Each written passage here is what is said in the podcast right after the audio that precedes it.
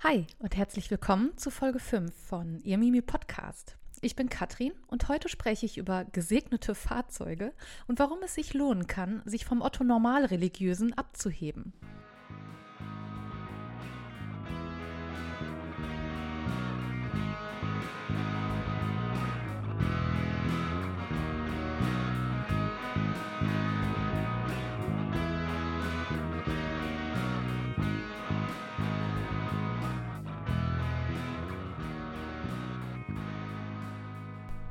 Ja, wie du vielleicht äh, ahnen kannst, äh, wird es in der heutigen Folge um Heilige gehen und heiligen Legenden.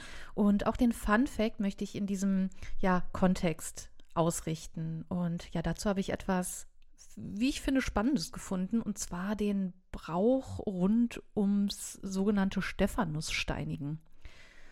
Das äh, ja, Stephanus-Steinigen, das ist ein Brauch, der vor allem in römisch-katholisch geprägten Gegenden existiert. Und er wird am 26. Dezember ja, begangen, sage ich mal. Und vor allem im Münsterland wird hier äh, dem heiligen Stephanus äh, mit einem besonderen Trinkritual ähm, gehuldigt, sage ich mal. Also der heilige Stephanus ist ein Märtyrer, der aufgrund seines Glaubens gesteinigt wurde. Der Brauch, der wird eben heute noch vollführt. Und zwar geht es darum, wenn man sich dann am 26. Dezember in der Kneipe trifft, ähm, muss jeder einen Stein in der Tasche dabei haben. Und wenn angefragt wird, ey, hast du einen Stein dabei, muss er diesen auf oder sie auf die Theke legen. Wenn er oder sie aber keinen Stein vorweisen kann, muss er oder sie eine Runde ausgeben ja, als ich das äh, erste Mal davon gehört habe, und das war jetzt tatsächlich im Rahmen der Recherche für die Folge, dachte ich, oh Gott, äh, Stephanus steinigen, was soll denn da in der Kneipe passieren? Also ich dachte erstmal nicht, dass sich die Leute da mit Steinen bewerfen. Äh, tatsächlich ist es harmloser als gedacht und äh, das Einzige, was da leiden muss, ist dann anscheinend das Konto, wenn man keinen Stein dabei hat. Ähm, ich hoffe, ich konnte äh, dich so irgendwie davor bewahren, eine Runde Bier ausgeben zu müssen. Und ja, wie gesagt, ich hatte vorher noch nie davon gehört. Also wenn du auch irgendwie diesen Brauch kennst oder schon mal gemacht hast, dann äh, schreib mir gerne. Ich jedenfalls finde das sehr, sehr, sehr spannend. Also, heute soll es um Heilige gehen. Ich habe ja bereits in Folge 3 zu den nördlichen Nonnenklöstern und der ähm, Bursfelder Reform ganz kurz die sogenannte Legenda Aurea von äh, Jakobus von Voragine angeschnitten. Und ich meine da gesagt zu haben, dass ich da mal eine eigene Folge draus machen möchte. Und ich dachte jetzt mal ganz blöd, ach komm, lässt du den Worten mal Taten folgen. Und äh, ja, voilà. Heute möchte ich also über die Legende Aurea reden, warum sie entstanden ist und was das alles überhaupt soll. Was ich aber auch machen möchte, ganz im Sinne des Drumherums äh, um äh, eine Handschrift, ist es eben auch darüber zu sprechen, was eigentlich Heilige sind und warum man die überhaupt angebetet hat und was muss man da eigentlich äh, erfüllen und äh, warum überhaupt so ein Werk wie die Legende Aurea sich äh, da in dem Kontext überhaupt entsteht. Ich hole dich also erst einmal ab und erzähle dir erstmal als Grundlage was zur Legende Aurea, damit du weißt, was da drin steht, worum es da geht. Und danach wird das Werk für dich vielleicht auch interessanter oder greifbarer, wenn ich dann erkläre, äh, ja, was Heiligenverehrung ist und was ein Heiliger oder eine Heilige überhaupt ist. Und ähm, quasi gebe dann quasi den historischen Kontext dazu. Ja, die Legende Aurea ähm, ist lateinisch und bedeutet einfach nur goldene Legende und ist zwischen 1263 und 1273 durch den Dominikanermönch Jakobus de Voragine entstanden. Im Folgenden werde ich einfach nur Jakobus sagen, weil ich fest davon überzeugt bin, dass ich Voragine nicht so ganz richtig ausspreche, obwohl ich es geprüft habe äh, bei YouTube. Also äh, Verzeih es mir, wenn es denn falsch ausgesprochen ist, aber ich werde im Folgenden einfach nur Jakobus sagen. Äh, ja, die Legende Aurea war auf jeden Fall im 13. Jahrhundert und auch danach das am weitesten verbreitete religiöse Volksbuch des Mittelalters. Jetzt denkst du vielleicht, äh, was ist mit der Bibel? Äh, tatsächlich galt die Legende Aurea als Bestseller und wurde sogar mehr gelesen als die Bibel, also absoluter Top-Bestseller. Ja, doch warum war das so und was steckt in dem Buch, dass es so beliebt war? Äh, nun, Jakobus verfasste, wie gesagt, das Buch, also die Legende Aurea im 13. Jahrhundert und es handelt sich hier einfach um eine Sammlung der Lebensgeschichten von diversen Heiligen. Dafür nutzte er Quellenmaterial wie zum Beispiel ja die Bibel, Passionalien, Evangelien, Apostel- und Märtyrerakten und äh, zog aber auch äh, überlieferte Geschichten aus dem Volk und aus den Klöstern hinzu. Er erzählt hier, wie gesagt, über das Leben diverser Heiliger, was sie gemacht haben, warum sie, äh, was sie da, wie, wie sie sich herausstechen und darunter schreibt er dann eben auch über das Leben Jesu. Jakobus erzählt hier allerdings nicht nur über das Leben der Heiligen, sondern leitet äh, hier auch quasi moralische Nutzeranwendungen oder Nutzanwendungen ab. Das bedeutet, er gibt Praxistipps für den guten, heiligen, frommen von heute beziehungsweise von damals. Ja, jetzt stellt sich die Frage, äh, warum genau hat Jakobus das Ding überhaupt geschrieben? Was war denn so der konkrete Zweck dahinter? Jakobs Ziel war es, zum einen ein Werk zu schaffen, das für die Predigtvorbereitung und für die klösterliche Lesung bei Tisch verwendet werden konnte. Aus diesem Grunde sammelte er die unterschiedlichsten Legenden von, von zig Heiligen und ähm, er geht auch chronologisch vor. Er beginnt mit der Adventszeit und ordnet ab da chronologisch ähm, nach dem Ablauf der Festtage und der Heiligen im Kirchenjahr. Daneben kam auch äh, sogenannte oder schrieb er auch sogenannte Lektiones. Das sind einfach kurze Abhandlungen über kirchliche Feste wie Ostern, Allerheiligen, Maria Himmelfahrt. Und spannenderweise, äh, je nach Entstehungsort der Handschriften, äh, kurze Anmerkung, die Überlieferung ist der absolute Wahnsinn, da kommen wir gleich nochmal zu, äh, wurde das Original auch schon früh um Kapitel regionaler Heiligenlegenden und Feste bereichert. Also je nachdem, wo die Handschrift oder wo diese Texte abgeschrieben wurden, wurde das eben auch regional nochmal eben entsprechend, ja, erweitert. Zu Beginn jedes Kapitels über einen Heiligen erläutert Jakobus auch erst einmal die Bedeutung des Heiligen oder auch dessen Namen. Beim Erzengel Michael zum Beispiel heißt es, Michael ist gesprochen, wer glich Gotte, durch die wunderlichen Werk, die Gott durch seinen heiligen Sankt Michael wirkt. Und weiter also Daniel bewährt, dass sandt Michael wieder die Teufel zu der Ende Christen Zeiten soll, soll fechten. Er vertreibt die Teufel aus dem Himmelreich, er entpochet die seligen Seelen und geleitet die in das ewige Leben. Ja, hier wird also erzählt, was der, was die Michel so besonders macht. Und äh, da wird man als Leser erstmal abgeholt, was der da überhaupt so getrieben hat. Wie bereits erwähnt, war die Legende Aurea äh, ja ein Bestseller im Mittelalter, denn gleich nach ihrem Erscheinen trat diese Legendensammlung einen ja, man kann sagen, einen regelrechten Siegeszug an durch das gesamte Abendland. Jakobus Sammlung von den Legenden wurde in super vielen Ländern übersetzt und wie gesagt auch durch lokale Legenden immer wieder erweitert.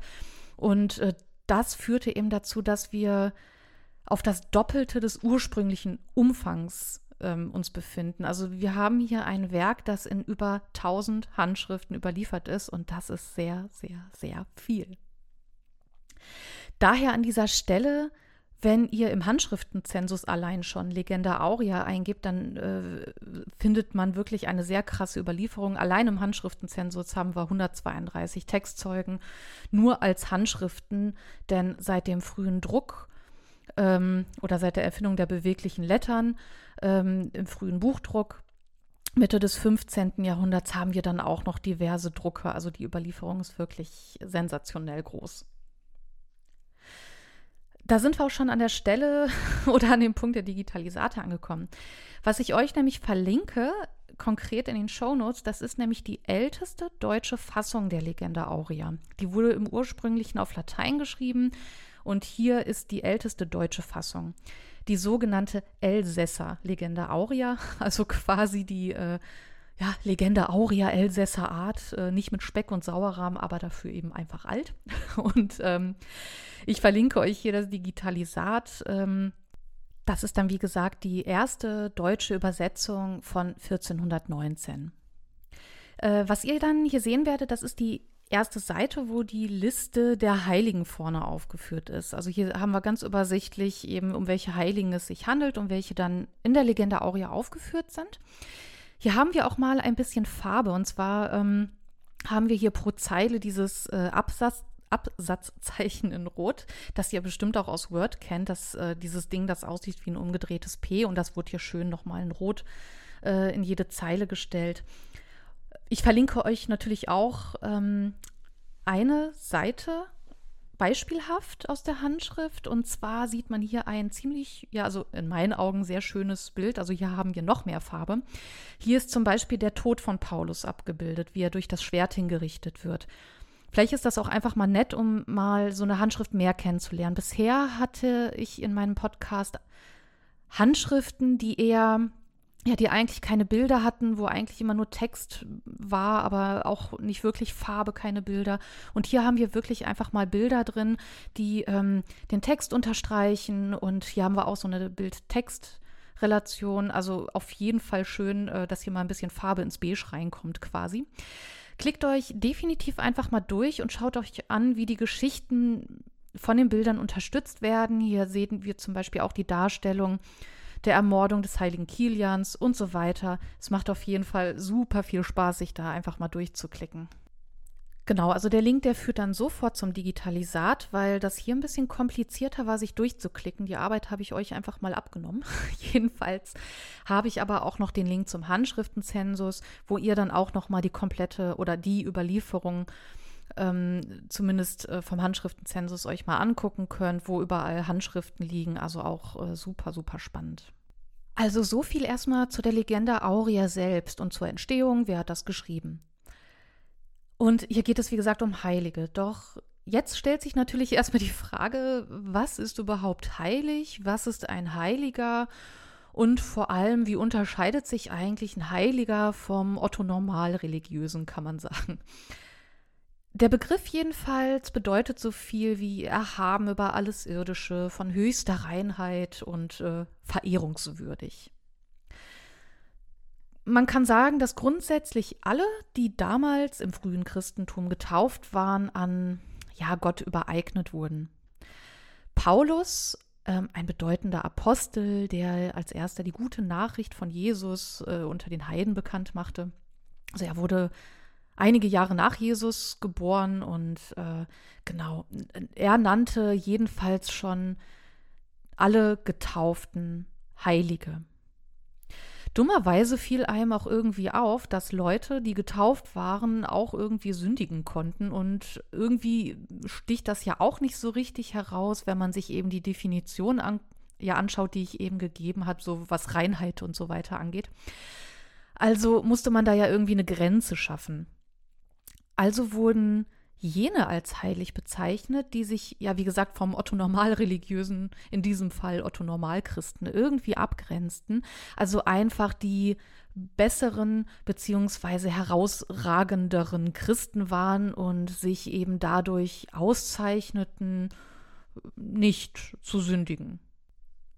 Doch wann ist man eigentlich genau herausragend oder besser als andere Getaufte? Reicht es einfach nur nicht zu sündigen?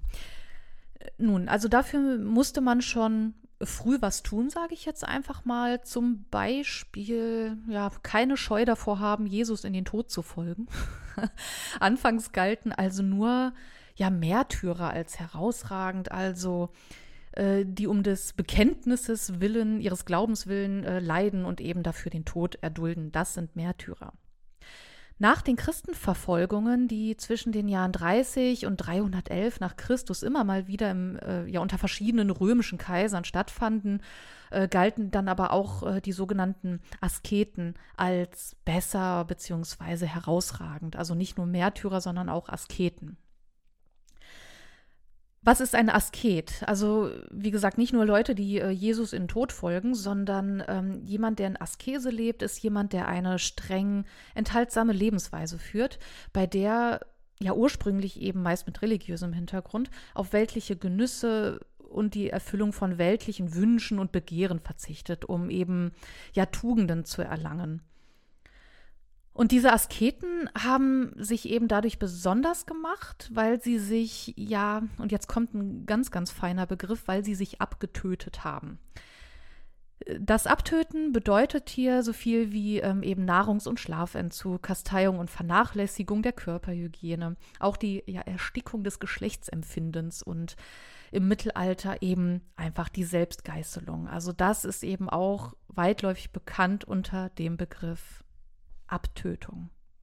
Ja, diese Leute, also die Asketen, die galten dann quasi mit ihrem Hobby als Freunde Gottes, kann man sagen. Der Effekt nach außen bestand dann einfach darin, dass sie, dass diese Asketen, Märtyrer und so weiter eben die, die Himmelskraft vergegenwärtigten und darum verehrt und angefleht wurden und ebenso als Heilige galten und vor allem als, ja, man kann sagen, als Mittler, als himmlische Mittler, Mittler oder besser gesagt als Bindeglied zwischen Gott und der Erde, also zwischen Gott und den anderen Menschen, kann man sagen. Und das macht die eben sehr besonders. Und diese Heiligen am Ende hatten vor allem nach ihrem Tod eine besondere Aufgabe. Ja. Und zwar hatten sie quasi eine eigene Zuständigkeit für ihren Ort bzw. ihren Grabort. Die Bewohner dieser Orte bzw. die Leute, die eben an diese Orte, an diese Graborte der Heiligen hinpilgerten und immer noch pilgern, haben dann einen ganz besonderen Schutz, quasi das Patronat des jeweiligen Heiligen oder der, der jeweiligen Heiligen. Äh, Heilige haben hier in diesem Rahmen eben auch einen ganz speziellen Feiertag im Jahr. Das, das kennen wir ja eben, ne? Das an, wie zum Beispiel am Anfang mit dem heiligen Stephanus, der am 26. Dezember seinen, seinen Festtag hat. Und ja, diese Spezialisierung nach Ort und auch der Zeit ähm, erfuhr dann eben auch eine Steigerung als bestimmte Heilige und auch deren Reliquien, auch ein ganz wichtiges Thema, für jeweils spezifische Anliegen zuständig wurden. Also zum Beispiel der Gürtel äh, Mariens für eine gute Geburt oder der herausgebrochene Zahn der heiligen Apollonia bei Zahnkrankheiten und so weiter. Das frühe Christentum kannte allerdings erstmal nicht diese Reliquienverehrung, also die Verehrung von diesen Gegenständen, sage ich jetzt mal, die von Heiligen stammen. Denn hier lag, also im frühen Christentum lag der Fokus eher auf einem spirituellen Leib und nicht auf dem irdischen Leib. Oder mh, hm, lag der Fokus nicht auf materiellen Dingen bei der Auferstehung. Denn die Vorstellung, dass da, also im frühen Christentum, die Vorstellung, dass da noch etwas ja, lebt im Grab geht oder leben sollte, geht gegen den Gedanken, dass man eben im Himmel wohnt. Das Irdische, also das Materielle, wenn man so will, findet in dieser Vorstellung keinen Platz. Denn wenn, ja, wenn der Körper verwest, dann braucht man, ähm, braucht man eben auch kein Grab dafür. Also hier sieht man einfach, dass das einfach keinen Platz hatte in dieser Gedankenwelt, also dass das alles eher spiritueller veranlagt war. Im zweiten Jahrhundert änderte sich dieses Bild allerdings äh, bezüglich dieser irdischen Dinge, womit wir auch zum Beginn einer christlichen Reliquienverehrung kommen. Diese Reliquienverehrung basiert dann nämlich auf der Idee, dass die äh, Seele, die im Himmel weilt, den toten Körper bei der Auferstehung in einer verwandelten Form wiedererhält und ihn dann mit himmlischer Tugend, also einer Kraft ausstattet. Also hier ist die Notwendigkeit eines tatsächlichen Körpers da. Das klingt so ein bisschen nach Zombie-Apokalypse, äh, aber das sei jetzt mal dahingestellt. Jedenfalls begann man hier den toten Körper als wichtig zu erachten und man begann auch die Gebeine der Heiligen an den ja, Altar einer Kirche zu übertragen. In der Offenbarung 6,9 des Johannes heißt es zum Beispiel, wie die Seelen der Märtyrer unter dem himmlischen Altar seien, äh, auch die, seien auch die Leiber unter dem irdischen Altar. Hier haben wir also eine Verbindung von Altar und Reliquiengrab und das wurde dann eigentlich ab da so ziemlich zur Normalität und ab da hatte eben fast jeder Altar diese Reliquien bzw. Berührungsreliquien von Heiligen, in dem ein spezielles sogenanntes Sepulchrum, also Grab auf Lateinisch, im Altarblock angelegt wurde. Ein sehr, sehr bekanntes Beispiel ist hier auch der Drei-Königen-Schrein im Kölner Dom. Das ist ein ja als Goldschmiedearbeit hergestelltes Reliquiar, das aus der Zeit, ich glaube, das doch, nee, aus dem 12. Jahrhundert stammt, genau, hatte ich noch, hatte ich noch nachgecheckt. Und er dient der Aufbewahrung von den Gebeinen, die, ja, oder von den vermeintlichen Gebeinen der heiligen drei Könige, äh, die der Erzbischof Reinhard von Dassel im Jahr 1164 nach Köln gebracht haben soll oder nach Köln brachte und die in der römisch-katholischen Kirche eben als die Reliquien der heiligen drei Könige verehrt wurden. Ob dies wirklich sind, ist natürlich umstritten.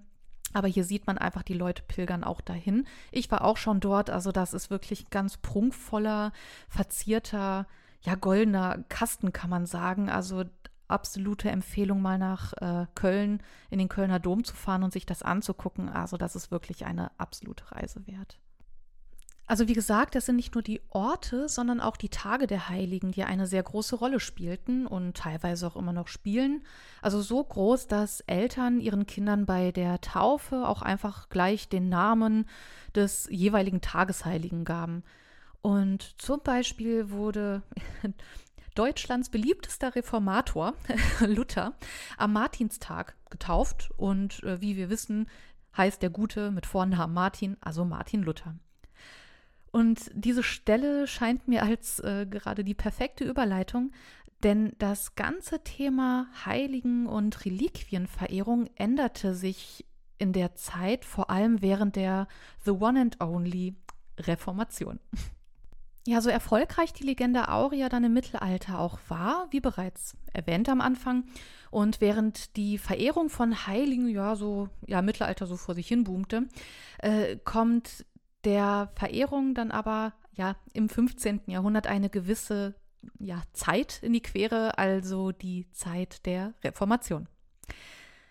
Denn nach der Reformation und der Aufklärung geriet die Legende Aurea weitestgehend in Vergessenheit und äh, ist dann auch erst in der Zeit der Romantik erst wiederentdeckt worden. Ja, die Haltung während der Reformation Heiligen- und Reliquienverehrung gegenüber änderte sich also während der Reformation mit Martin Luther in der Hauptrolle.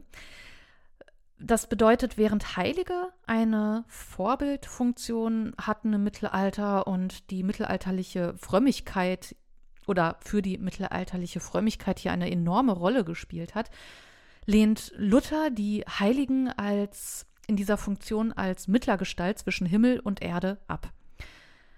Aber während der Reformation war das Mittelalter ja eh blöd, brauchen wir nicht. Ähm, weswegen ich an dieser Stelle eigentlich mal einen kleinen Hinweis äh, geben möchte. Ich habe nämlich eine Bonusfolge, in der ich erkläre, woher der Begriff Mittelalter kommt und warum Humanisten der Reformation Mittelalterbäscher sind und vor allem, was das Mittelalter während der Reformation für eine Rolle spielt. Äh, die Bonusfolge, die bekommst du, wenn du meinen Newsletter abonnierst. Äh, den Link findest du auf jeden Fall in den Show Notes. Äh, die Stelle kam mir jetzt nur logisch vor. Also, wenn du wissen möchtest, was für eine Rolle das Mittelalter während der Reformation spielt, gerne Pause machen, Newsletter abonnieren, Folge hören, beziehungsweise Bonusfolge und gerne hier wieder einsteigen. So, Werbung Ende. Jedenfalls. Luther lehnte also Heilige als ja, Mittlergestalten ab. Die einzigen Mittler zwischen Gott und den Menschen, also zwischen Himmel und Erde, kann nach Luther eben nur Jesus Christus sein unter dem Motto Solus Christus, also nur Christus. Auch lehnte er eine Anrufung der Heiligen ab, wenn man, also zum Zwecke der Bußhilfe. Das war laut Luther eh nicht nötig, weil die Sünden der Menschen nach der Taufe nicht vom Menschen selbst abzubüßen waren.